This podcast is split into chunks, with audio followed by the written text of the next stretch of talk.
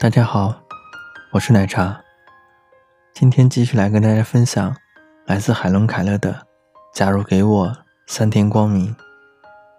第三天，下一天清晨，我将再一次迎接黎明，急于寻找新的喜悦，因为我相信，对于那些真正看得见的人，每天的黎明。一定是一个永远重复的新的美景。依据我虚构的奇迹的期限，这将是我有视觉的第三天，也是最后一天。我将没有时间花费在遗憾和热望中，因为有太多的东西要去看。第一天，我奉献给了我有生命和无生命的朋友。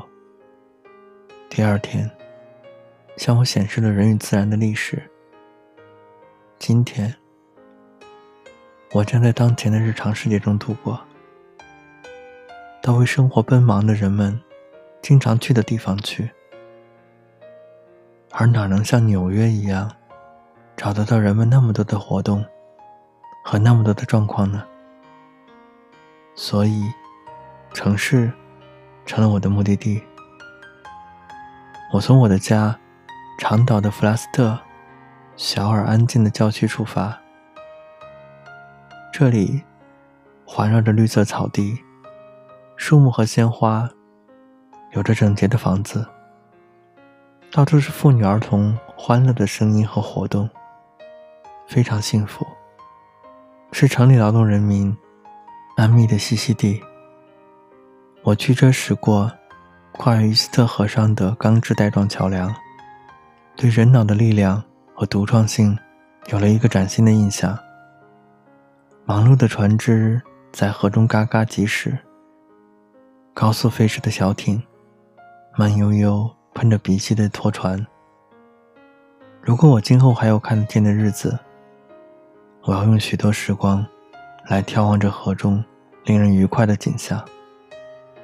我向前眺望，我的面前耸立着纽约，一个仿佛从神话的树叶中搬下来的城市的奇异高楼。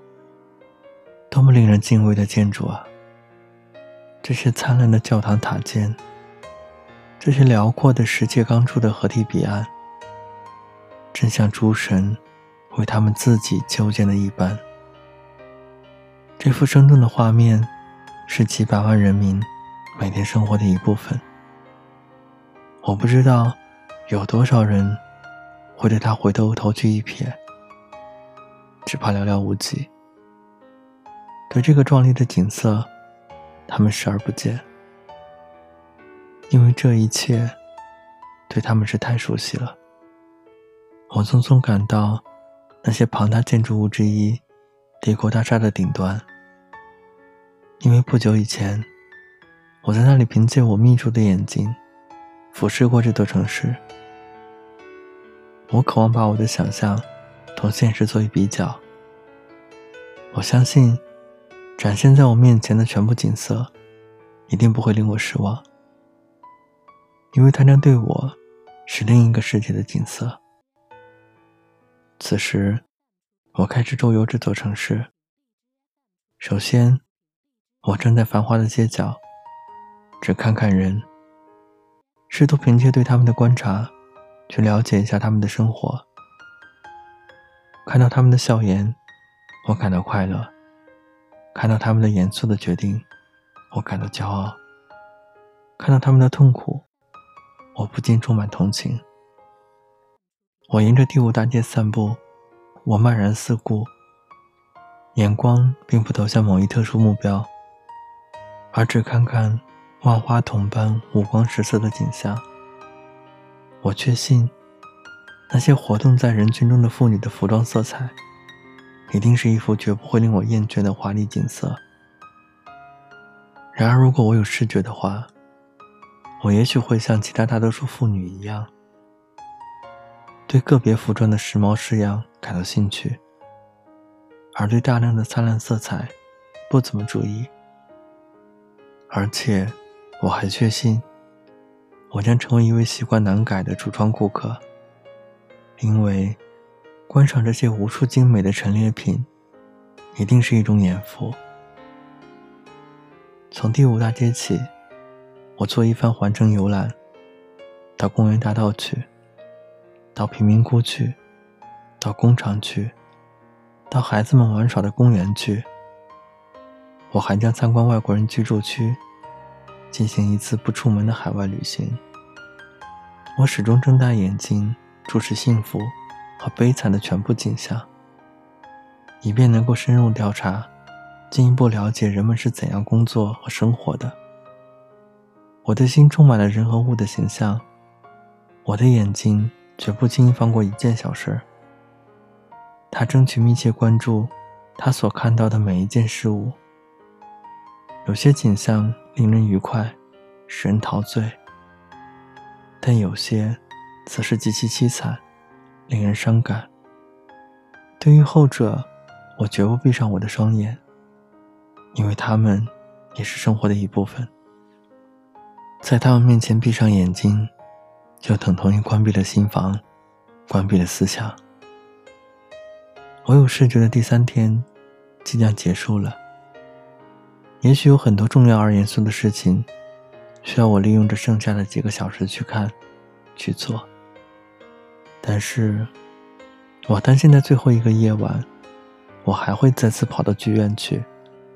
看一场热闹而有趣的戏剧，好领略一下人类心灵中的谐音。到了午夜，我摆脱茫然苦境的短暂时刻就要结束了，永久的黑夜将再次向我迫近。在那短短的三天，我自然不能看到我想要看到的一切，只有在黑暗再次向我袭来之时。我才感到，我丢下了多少东西没有见到。然而，我的内心充满了甜蜜的回忆，使我很少有时间来懊悔。此后，我摸到每一件物品，我的记忆都将鲜明地反映出那件物品是个什么样子。我的这一番如何度过重见光明的三天的简述。也许与你假设知道自己即将失明，而为自己所做的安排不相一致。可是，我相信，假如你真的面临那种厄运，你的目光将会尽量投向以前从未见过的事物，并将它储存在记忆中，为今后漫长的黑夜所用。你将比以往更好地利用自己的眼睛。你所看到的每一件东西，对你都是那么珍贵。你的目光将饱览那出现在你视线之内的每一件物品，然后，你将真正看到一个美的世界在你面前展开。失明的我，可以给那些看得见的人一个提示：对那些能够充分利用天赋视觉的人们。一个忠告：善用你的眼睛吧。比如明天，你将遭到失明的灾难。同样的方法，也可以应用于其他的感官。聆听乐曲的妙音，鸟儿的歌唱，管弦乐队的雄浑而铿锵有力的曲调吧。犹如明天，你将遭到耳聋的厄运。抚摸每一件。你想要抚摸的物品吧，犹如明天，你的触觉将会衰退。嗅闻所有鲜花的芳香，品尝每一口佳肴吧，犹如明天，你将不能再嗅闻品尝。充分利用每一个感官，通过自然给予你的几种接触手段，为世界向你显示的所有愉快而美好的细节。而自豪吧。不过，在所有的感官中，我相信，视觉一定是最令人赏心悦目的。